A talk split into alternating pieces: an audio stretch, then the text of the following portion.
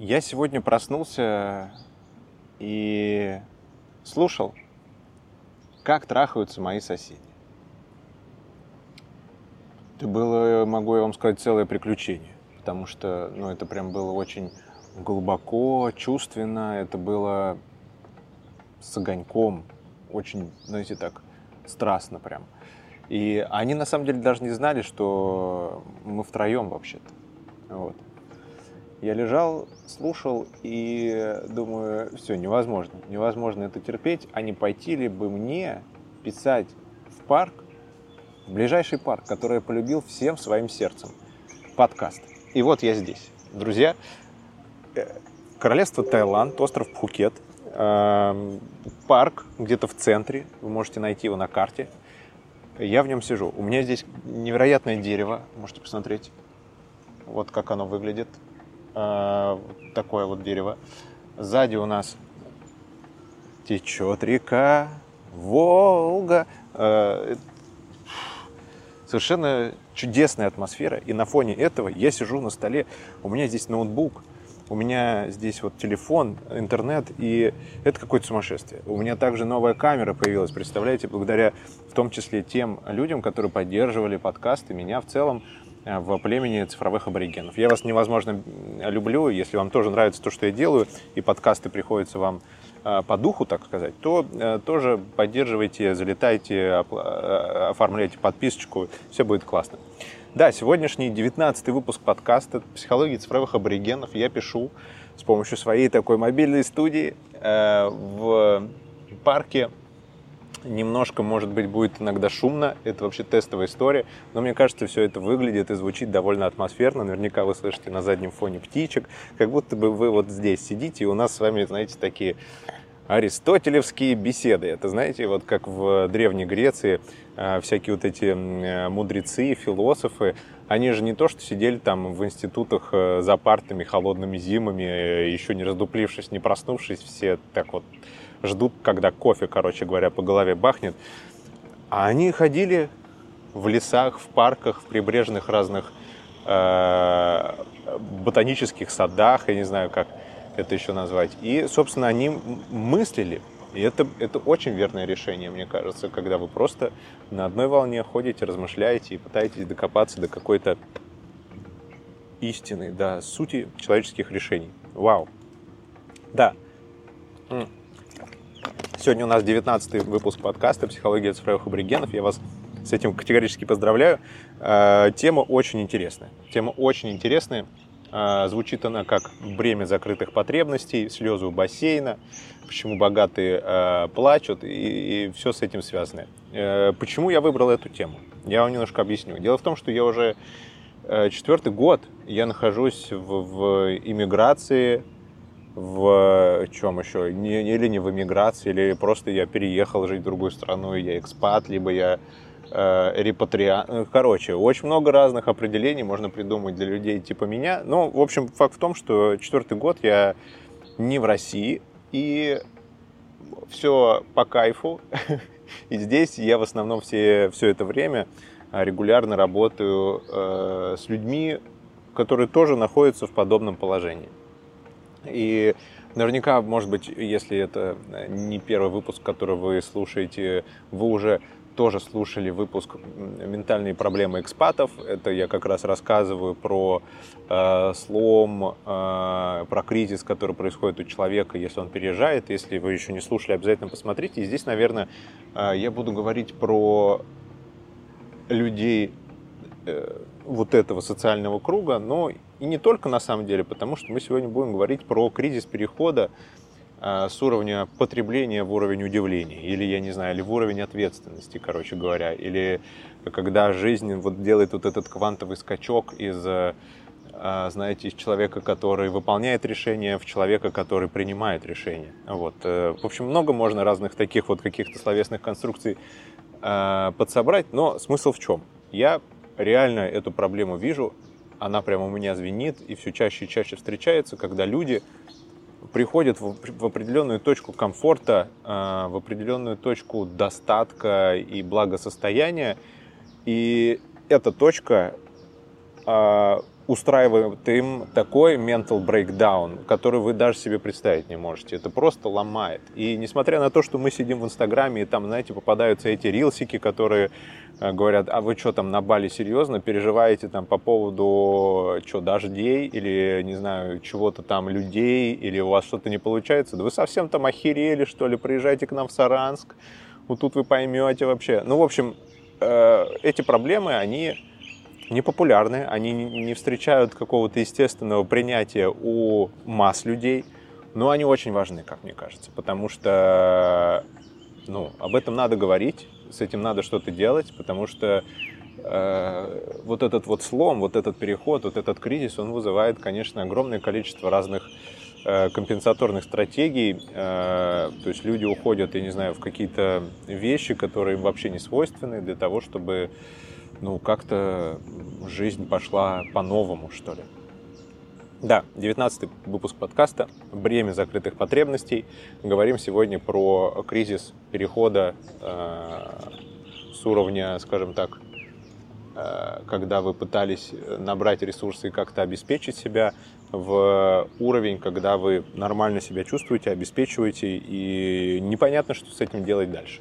Давайте немножко раскроем, прежде, ну, короче говоря, какая структура, как всегда, да, мы немножко раскроем проблему, откуда она вообще взялась, посмотрим, как эта проблема конкретно проявляется, в каких проблемах, а, что вообще с этим происходит, и дальше мы перейдем уже к конкретным панчам, решениям, для того, чтобы вы могли их применить в своей жизни и, ну, собственно, получить какой-то новый результат.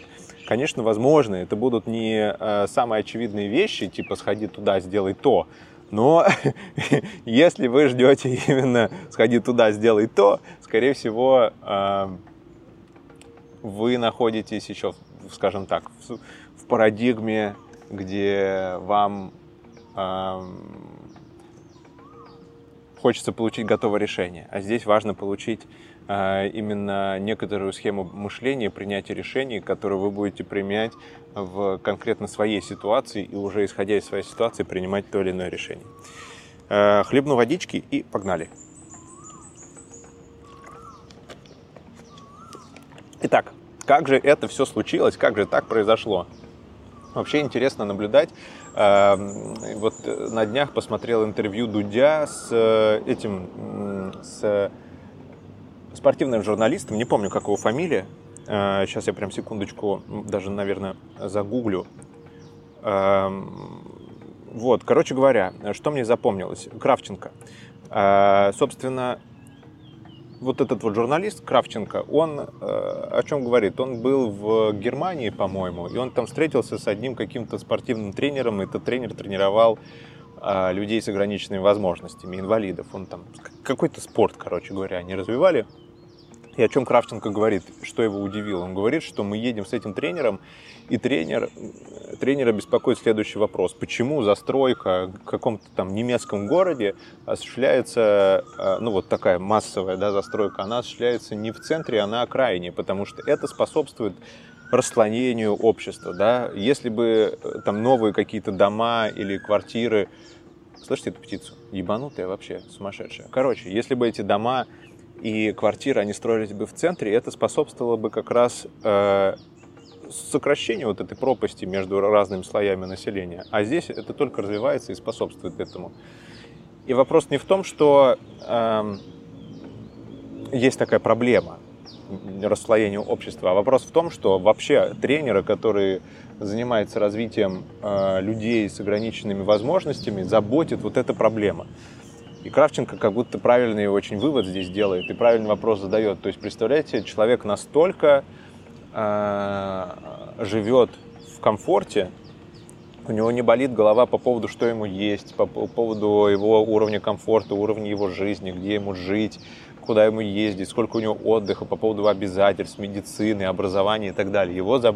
все это как бы очень четко выровнено, и у него все понятно, что с этим делать, у него вопросы эти не стоят. Его заботит вопрос, почему застройка идет не в центре, а на окраине. Вот.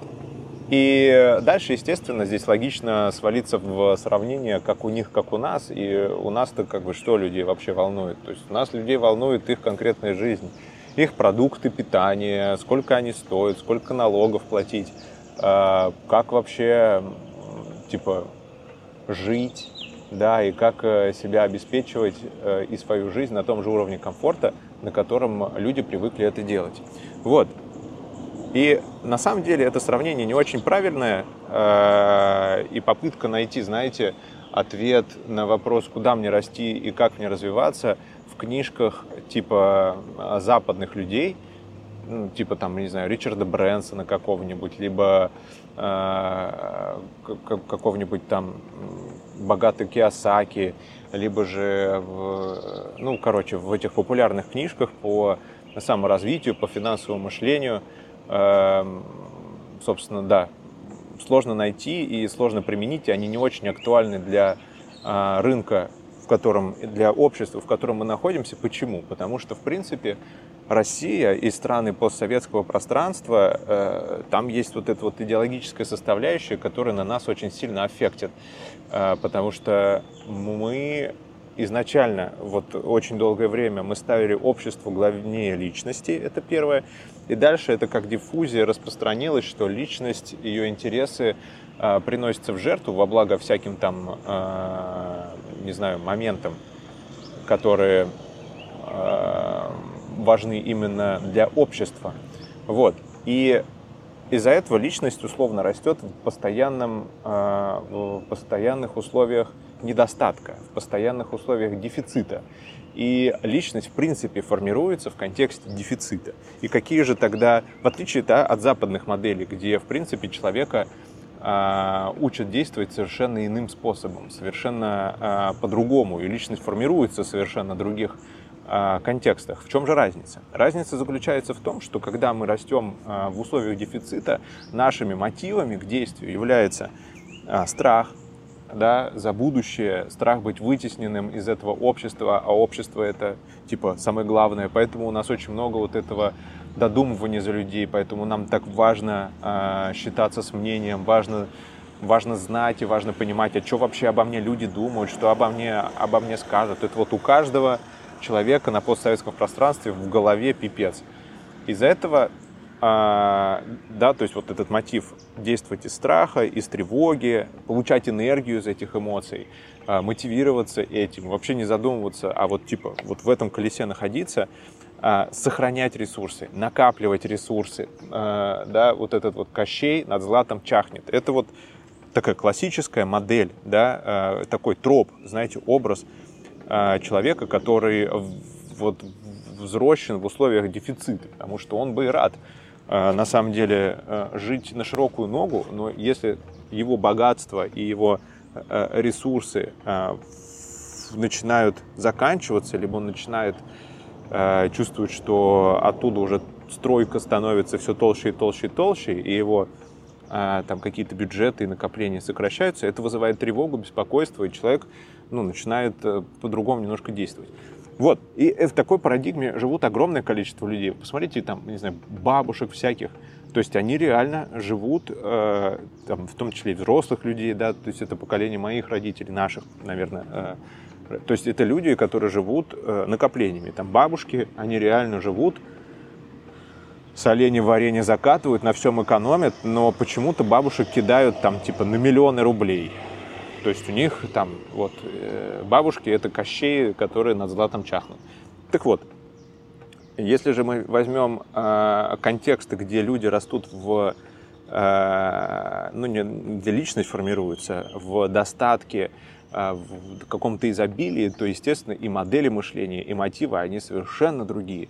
Э, мотивом является развитие личности, самоактуализация, самореализация, Э, формирование собственной идентичности, то есть это более высокие формы а, потребностей. И как следствие формы мышления, стратегии действий, они совершенно иные. То есть люди начинают больше рисковать, люди начинают тестировать гипотезы, люди начинают Э, правильно воспринимать там свои потери э, и потери ресурсов и в какой-то степени перерасход ресурсов, потому что это э, только ошибаясь человек может найти правильную связку каких-то типа действий, людей, не знаю, продуктов, цен и так далее для того, чтобы это работало и в итоге приносило ему больше, больше как бы приносило больше, чем в эту связку вкладывается. Но это типа огромное количество попыток.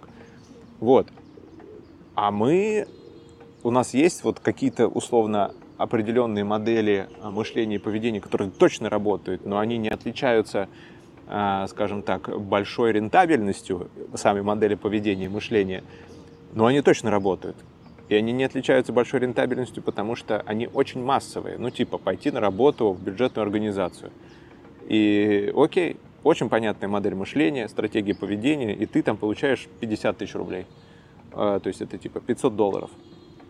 Это очень широкая модель мышления, поведения и жизни для огромного количества людей. Она очень уверенная, очень твердая. В ней нет тревог, нет страхов, и люди ее используют, потому что, блин, точно сработает, понимаете? А, люди идут, я не знаю, в полицию, в МЧС, во всякие бюджетные организации на основании вот этой штуки. Более того, люди, прикиньте, они готовы рисковать своей жизнью там, здесь, сейчас, ради, ради вот более долгосрочной, понятной, стабильной перспективы. Это, это очень важная мысль.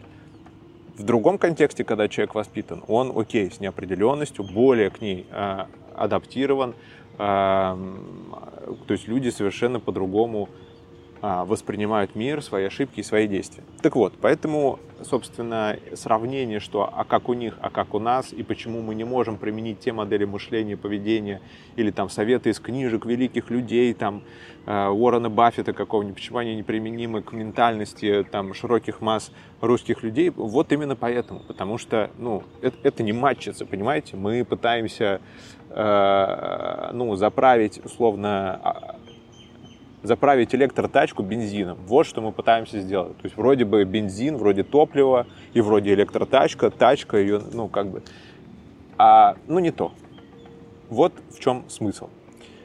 И на самом деле проблема, о которой я сегодня хочу рассказать, она возникает не э, в тот момент, когда условно люди находятся вот на этих рельсах э, страха и тревоги и живут на них, да, Э, долгое время, и это их выбор, и нельзя осуждать. И это окей, в принципе, это отличная, в принципе, модель жизни, да, минимальное количество тревог, э, беспокойств, и для тебя созданы невероятные условия для твоего комфорта. Всякие эти шоу, всякие сериалы, огромное количество контента. Сейчас еще э, Apple очки подешевеют. Вообще будет отлично, понимаете? Вообще классно. Вот нельзя осуждать и что-то с этим делать. Тут как бы выбор каждого человека. И также проблема не возникает в том случае, когда условно человек находится уже э, совершенно на других рельсах э, мышления, когда человек идет на риск, он тестирует гипотезы, когда он справляется с какими-то неопределенностями и тревогами, и он ну, берет на себя больше ответственности и справляется с э, тем, что некоторые риски реализуются. Да? И там человек окей с этим. А наверное, проблема возникает в тот момент, когда из одной, условно, а, фракции человек, ну или как не фракция, из одной парадигмы жизни или мышления, наверное, восприятия, вообще человек переходит в другую. То есть, когда, условно, человек э, на страхе, на тревоге, и вот на этих мотивах, которые его двигали раньше, и в которых он, в принципе, вырос и сформирован, вот в этом неврозе, грубо говоря, он у него получилось дойти до какого-то такой э, точки, где он получилось заработать, получилось э, там как-то реализоваться, получилось набрать ресурсы, и дальше этих ресурсов становится такое количество, что э, того страха и той тревоги, которую вы двигали раньше, того невроза, который, в принципе, э, сопровождал его всю жизнь, который заставлял его вставать с утра, который вынуждал его действовать, из-за чего он там, не знаю, перерабатывал, из-за чего он там выгорал, из-за чего он э, преодолевал себя. Его нету. Все, он как бы э, либо вообще ушел, либо он перестал быть таким интенсивным. И вот человек встречается с э, невероятной проблемой. И это вот как раз и есть бремя, то, то самое э, закрытых потребностей. Знаете, это как условно вы очень долгое время э, работали наемным рабочим, тут бац, и вы в какой-то момент э, стали там либо владельцем бизнеса, либо открыли что-то свое, и там совершенно другие э, начались игры.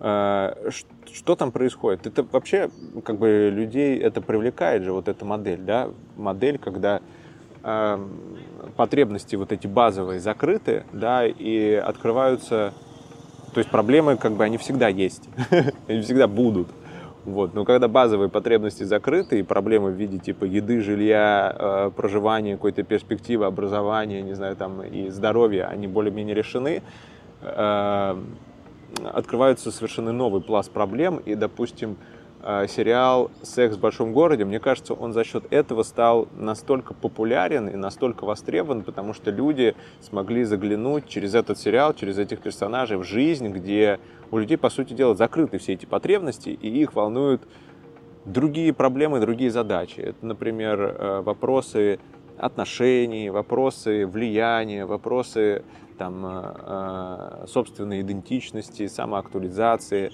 вли... ну, да, то есть влияние на мир в целом и, и, и всего такого, да, и собственного какого-то комфорта, предсказуемости жизни и, и так далее, и так далее. И люди, которые условно находятся на уровне э, жизни закрытия своих базовых потребностей, для них это все кажется смешным. Да, типа, да что она типа, переживает, да, блядь, сейчас она бросится в этого нового, найдет баб-то вон нормальная, господи, пойдем там отбоя нет от мужиков. А у людей совершенно другие критерии, да, чтобы не возникало ну, никаких вообще препятствий. Людям, у, у людей вообще другие там представления о том, что такое взаимоотношения. Это не значит, что типа пожар мне картошку с сосиской, давай поугараем, посмотрим, я не знаю, там беременна в 16 и ляжем спать. У людей важен контакт, а, юмор, интеллектуальный какой-то вот этот э, матч, да, а, общие интересы а, и так далее, и так далее. И, то есть это привлекает на самом деле. И вот как раз «Секс в большом городе» открывает всю эту картину, да, людей, которые живут в, скажем так, с закрытыми базовыми потребностями. Вот. И, короче говоря, вот в этом переходе из одного слоя в другой слой, из одной парадигмы в другую возникают проблемы. А какие проблемы, как вот конкретно, допустим, ко мне, с чем люди приходили, с чем они обращались, и э, на что, скажем так, они жаловались. Ну, это что это? Это нет любимого дела, да, то есть человек как-то сформировался, он как-то сделал выбор, там, начал зарабатывать, вот он зарабатывал, зарабатывал, что-то там открыл, и он всегда руководствовался идеей, где мне больше заработать больше денег, больше ресурсов, которая является, по сути дела, компенсаторной из мотивов страха и тревоги. И в какой-то момент он понимает, что вот у него все поставлено, это, это вот там, не знаю, какая-нибудь, не знаю, там, логистическая компания, понимаете, или какие-нибудь там, не знаю, э, какая-то там дичь, типа там, э, добыча щебня, блядь. Ну, вот такое, короче говоря. И просто э, люди не чувствуют себя в этом, э, не чувствуют вот в таких, знаете, там, производством металла, я не знаю, люди не чувствуют в таких э, сферах и в таких профессиях э, себя, допустим, реализованными творчески. Они не чувствуют, что они как-то влияют на мир.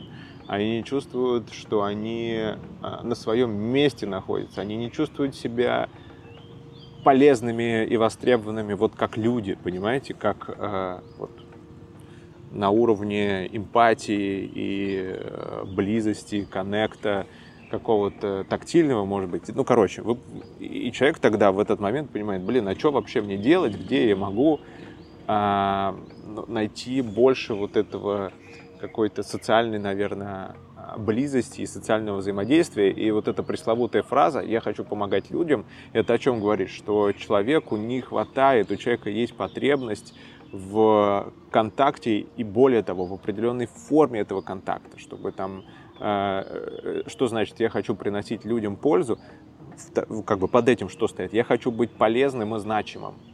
Вот. То есть у него эти потребности не закрыты, это потребности гораздо более высшего порядка, а, чем базовые, вы понимаете. Потому что человек, если он находится в стадии там типа выживания, и он печется о том, где ему жить, где, как ему, что ему есть, да ему плевать вообще, нужен он кому-то, не нужен, э, значим он, незначимый. Он такой, типа, просто дайте мне... О май goodness! Дайте мне ресурсов для того, чтобы я смог выжить.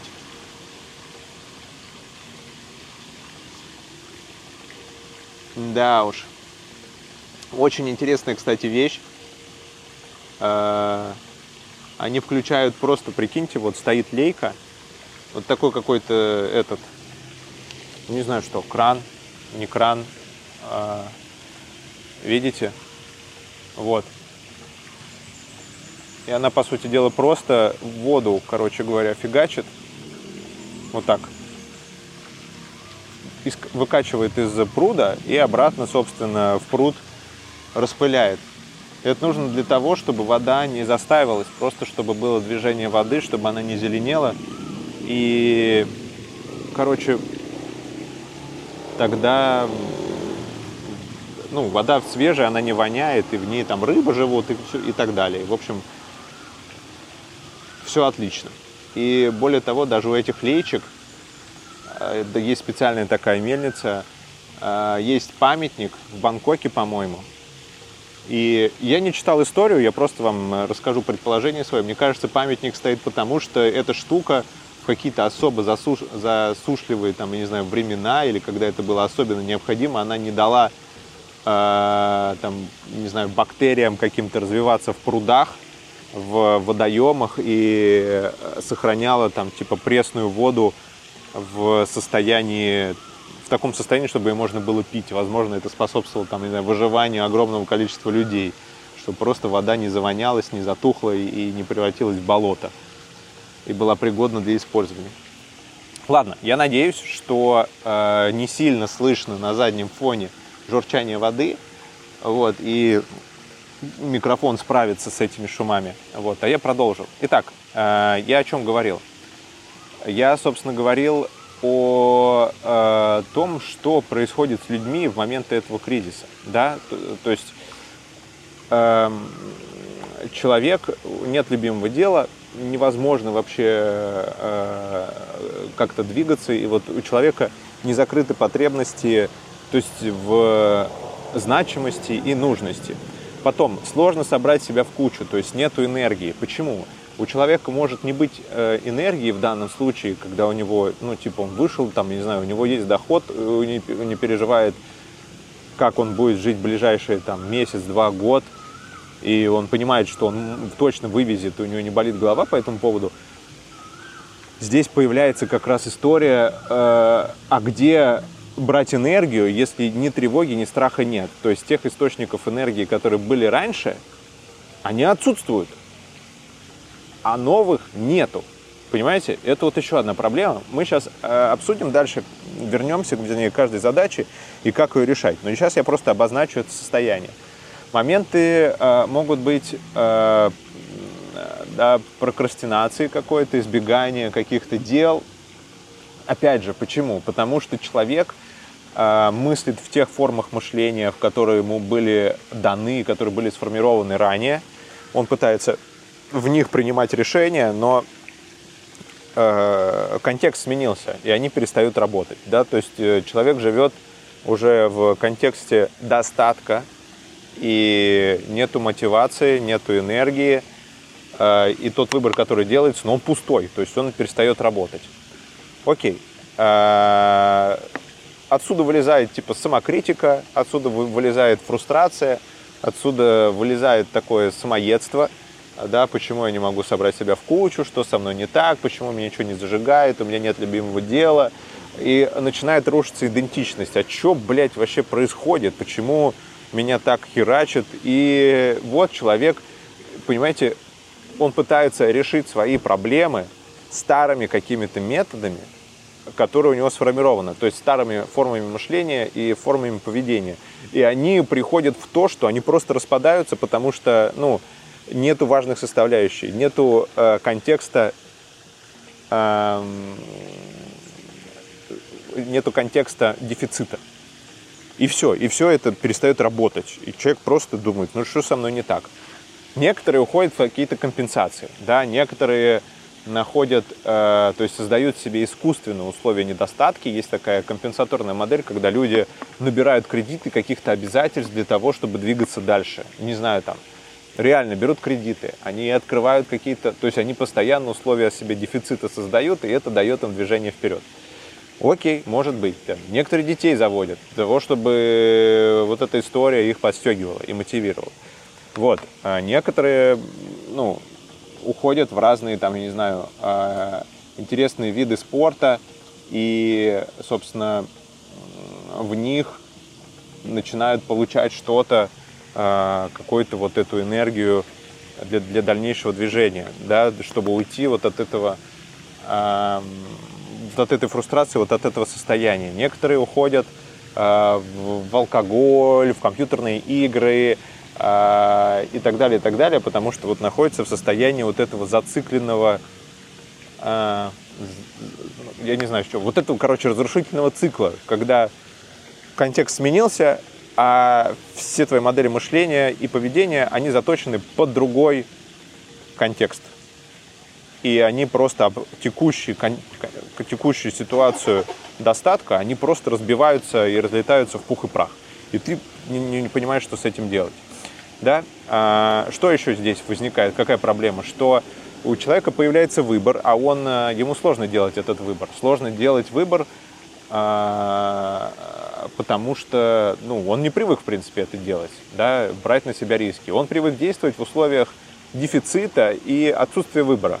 И там плевать вообще. То есть э, реально людям намного проще э, жить плохо и, и вернее и легче да, жить плохо и действовать в условиях, в условиях дефицита и отсутствия выбора, нежели жить в достатке с выбором, потому что возможность выбора и страх ошибиться, потерять ресурсы, э, не знаю, там, допустить какую-то фатальную ошибку, он настолько интенсивный, настолько большой, что человек топчется на месте.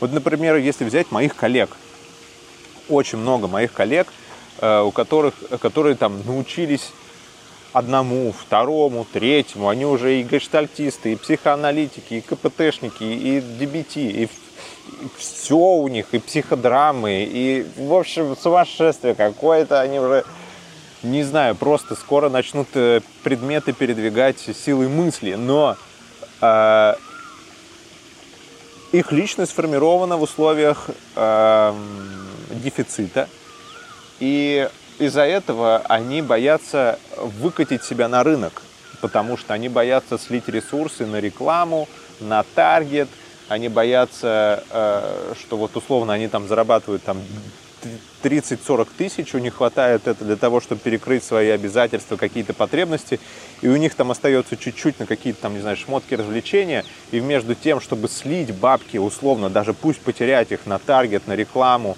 на, в Инстаграме, я не знаю, там в Телеграме, где-то еще, возможность, да, слить эти деньги и получить клиентов, они выбирают купить себе какую-то шмотку, они выбирают купить себе какую-то безделушку, они выбирают заказать себе кучу говна на Wildberries, потому что здесь риска нет.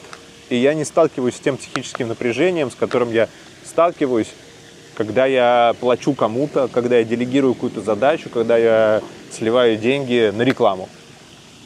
И все. И вот как бы на этом уровне э, жизни люди живут, и все, что их ограничивает от дальнейшего движения, это невозможность справляться с э, напряжением, которое вызвано новыми рисками и новыми обязательствами и, нов... и, и в результате ответственности. Об этом я записывал также целый подкаст, чем отличается э, мышление богатых людей от мышления людей, которые не так богаты, скажем так. Это именно э, толерантность вот к этому к, короче, к этому напряжению, да, психическому.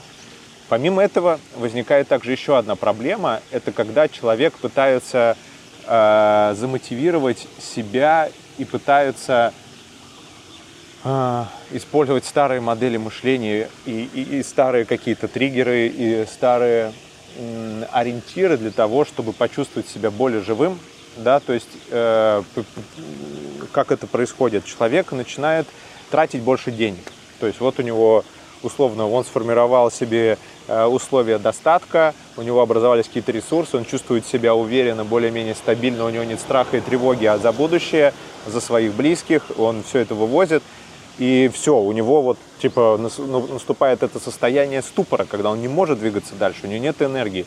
Он начинает пытаться порадовать себя какими-то приколами, типа машина новая, квартира новая, какие-то поездки, путешествия, набор каких-то новых обязательств, растет уровень комфорта, растет э, уровень жизни и так далее, и так далее. И человек в итоге приходит к тому, что даже в ситуации, когда у него все хорошо, знаете, это вилка такая есть. Вот если взять, допустим, Солженицына и э, Франкла, Виктор Франкл, э, экзистенциалист, то, чем можно о них сказать, что их связывает? То, что они адаптировались к ужасным условиям. Они адаптировались к условиям, когда в лагерях, в концлагерях, да, э, Солженицын в ГУЛАГе был. И они там адаптировались, нашли в этом смысл, вышли из этого и написали даже книги, какое-то э, влияние оказали на мир. Но это работает и в обратную сторону. Если вы живете очень хорошо, если у вас все в достатке, если у вас, ну, типа, все здоровы, счастливы и все классно, то человек тоже к этому адаптируется. И адаптируется, и то, что раньше радовало, зажигало, то, что раньше мотивировало, оно перестает в принципе, ну, человек перестает на это реагировать. То есть и раньше это мог быть какой-то щенячий восторг, не знаю, там, подарки, цветы, какие-то вещи, поездки, то с течением времени человек это воспринимает, типа, ну, окей. А потом, возможно, он начинает воспринимать это до заебало. И заебало это не потому, что человек нажра... ну, зажрался, а потому что он устал от того, что вещи, которые его раньше радовали, они перестают радовать, и он не знает, что с этим делать. Это прям, ну, приводит в такое состояние некоторой беспомощности. Из-за этого как раз люди уходят э, в способы получения вот этих эмоций, в способы получения переживаний и достаточно интенсивных переживаний. Из-за этого люди как раз и уходят в компенсации, да, о чем я сказал, но не так подробно. В спортивные разные истории, экстремальный спорт, я имею в виду, в наркотики, в, э, там, в какие-то э, в лудоманию, не знаю, игры в рулетку, где большие ставки, э, в, ну, в общем, в разные вот такие истории, в какие-то извращенные формы секса и в целом поведения. У людей начинаются какие-то, ну, очень странные вещи в жизни появляться, где они чувствуют себя живыми, понимаете? И причем это не их выбор, это просто так случилось, так сказалось, так судьба сложилась, что они в какой-то момент в своей жизни, находясь вот в этом, знаете, таком состоянии, когда их уже ничего не радует, потому что они находятся на том уровне жизни, на котором находятся, просто где-то случается зацепиться и почувствовать опять вот этот вкус, опять вот этот драйв, опять вот эту энергию, и они начинают использовать эту штуку. Окей, да, это еще называется толерантность гедонии. Это связано также с высоким, достаточно высоким уровнем там, дофамина, с э, тем, э, с какие ситуации, в принципе, эм, э, у человека в жизни происходит, с чем он сталкивается и к чему он, в принципе, адаптирован, да, и уходит вот в эти компенсации. Окей. А, что же с этим делать? Что же с этим делать? ну, ключевой момент надо понять, что контекст изменился, и те формы мышления и поведения, и те мотивы, которые у вас были до прихода в эту точку, они перестают работать, да, то есть нужно искать новые формы мотивации, нужно искать новые формы мышления, нужно искать новые формы и стратегии поведения, взаимодействия, в принципе, с миром для того, чтобы получать некоторый новый результат. Что это такое может быть? Во-первых, э, необходимо научиться ориентироваться на интерес, потому что интерес – это очень здоровая эмоция, которая э, проявляется в состоянии как раз достатка и когда более-менее все потребности закрыты. Да, она не такая яркая, как, скажем, страх, она не такая яркая, как тревога, и там нету в этом столько энергии на десятку, и вот этого драйва, который, типа, заставлял вас просыпаться, типа, по ночам и идти ебашить просто – там все гораздо тоньше, то есть там типа на 5 из 10 интерес. И первая задача, если вы находитесь или вы нашли себя в этом состоянии, это научиться искать в окружающем мире интерес, да, чтобы вы э, просто посмотрите вокруг и прям сделайте усилия в то, чтобы зацепиться. Заинтересовали вас автомобили, это, но это не, точно не тот интерес, как э, не та интенсивность эмоций, как во время страха, паники, тревоги. Гораздо мягче. Но зацепитесь, сходите туда, сделайте волевое условие. Интересно вам, я не знаю, теннис какой-нибудь, сходите на теннис. Интересно вам, я не знаю, скалолазание какое-нибудь, идите в скалолазание. Там эмоция, она может быть типа по интенсивности на 2 из 10, на 3 из 10. Но за это нужно зацепиться, и это непривычно, потому что раньше вы, вы, вы вообще за это забивали. У вас купированный интерес э, у тех людей, которые вот типа выросли в условиях дефицита, потому что похуй вообще на интерес. Какой интерес, какая любознательность. Тебе нужно выжить, тебе нужно добыть ресурсы, поэтому иди просто ебашь с минимальным количеством рисков и с, миним, и с максимальным э, количеством э, ресурсов, которые ты можешь получить в условиях этих рисков. Окей? А здесь наоборот. Да? Э, это первое. Да? То есть формировать модель мышления и стратегию поведения, построенную на интересе, не на столь как бы интенсивные эмоции. Это первое. Это прям учиться жить по-новому. Да? Э, дальше.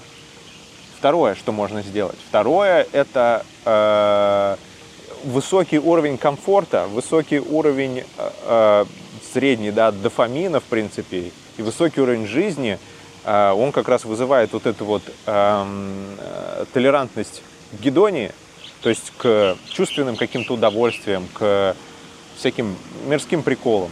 И здесь как раз люди применяют аскезу, э, дауншифтинг, дефицит, то есть они осознанно снижают уровень своего потребления для того, чтобы почувствовать вновь вкус тех вещей, которыми э, они обладают. Ну, например, люди, которые живут э, у моря, или вот я живу, например, на островах уже, э, там сначала на Бали, теперь на Пхукете, я реально живу там типа 5-10 минут мне до моря, до океана, и, и загорать, типа купайся, что хочешь делай – но, если честно, за все это время мне глубоко плевать. Мне вот парк, я его люблю всем сердцем, мне здесь хорошо, я в него хожу, и это классно.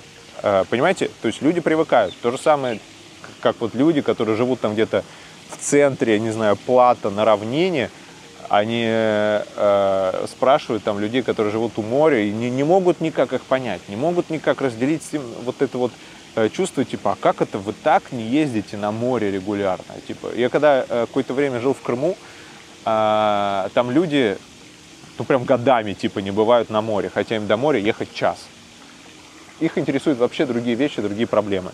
И для того, чтобы как раз э, почувствовать вкус, почувствовать свое состояние, почувствовать свое положение, нужно создать искусственные условия ограничения, да, то есть создать условия дефицита – и это, наверное, одно из, э, э, одна из самых тяжелых вещей. То есть, когда вы э, формируетесь в условиях дефицита, вы не можете себе очень много позволить чего-то, да, и поэтому там, ну, не знаю, каких-то вещей чрезмерных, типа, ну, там, не знаю, наркотиков, алкоголя, каких-то сильно и каких-то странных там развлечений – но когда вы находитесь уже на уровне э, не э, потребления, а на уровне такого удивления, да, где все-таки там типа интерес и другие совершенно мотивы э, являются приоритетными, здесь нужно создавать для себя условия, условия, где вы осознанно себя ограничиваете и говорите «нет», потому что иначе вы скатитесь в пиздулу. То есть э, вы можете себе очень много позволить всего, э, когда у вас закрыты потребности, когда у вас есть э, тот, скажем так, пул ресурсов, которым вы владеете, много всего можно сделать. И здесь навык, да, умение говорить нет, осознанно отказываться от чего-то, умение себя ограничивать для того, чтобы не сталкиваться вот с этими ментальными проблемами и продолжать чувствовать вкус жизни, мотивацию, внутренний какой-то огонь, интерес и так далее. Так, да, э, что еще? Э, и последняя, наверное, вещь, э, которая, о которой я хочу сказать.